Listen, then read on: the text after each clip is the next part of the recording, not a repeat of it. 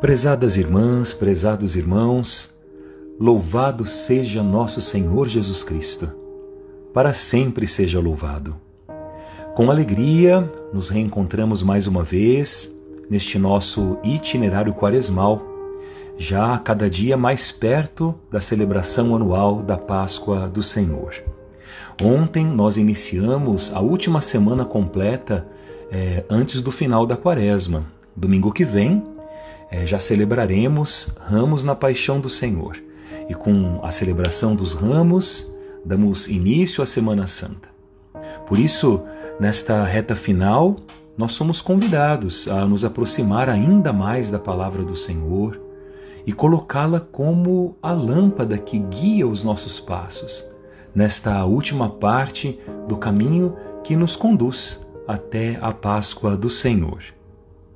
Como sempre, a liturgia nos oferece uma quantidade sem fim de reflexões que se encaixariam perfeitamente em tantas necessidades da nossa vida. Poderíamos nos dedicar à primeira leitura, falando especificamente sobre o cuidado com o pensamento, abordando a conduta dos juízes corrompidos, ou falando sobre a fidelidade e a conduta reta de Susana ou até mesmo sobre a ação do Espírito sobre Daniel. É muita coisa para refletir. Mas eu gostaria de chamar a atenção de vocês àquilo que nos é trazido no Evangelho de São João, que já estamos lendo já há mais de uma semana.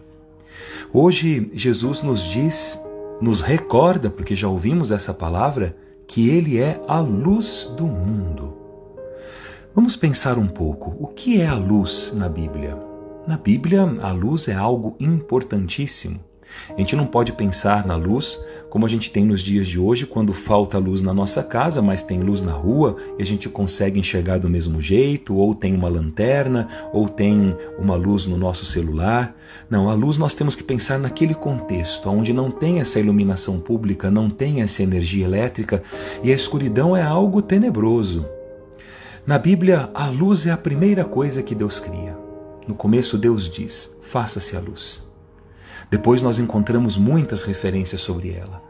E quando o povo de Deus está sendo libertado do Egito, a coluna de fogo é ela quem dá a certeza do caminho certo ao passar pelo Mar Vermelho. E as Escrituras nos dizem que a palavra de Deus é a lâmpada para os nossos pés. Bom, ou seja, em Jesus, todas essas promessas se concretizam tudo aquilo que foi dito no Antigo Testamento se planifica.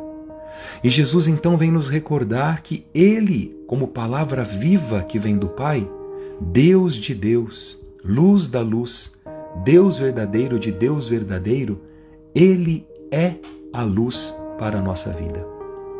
Na Páscoa, nós somos convidados, então, irmãos e irmãs, a renascer com Cristo.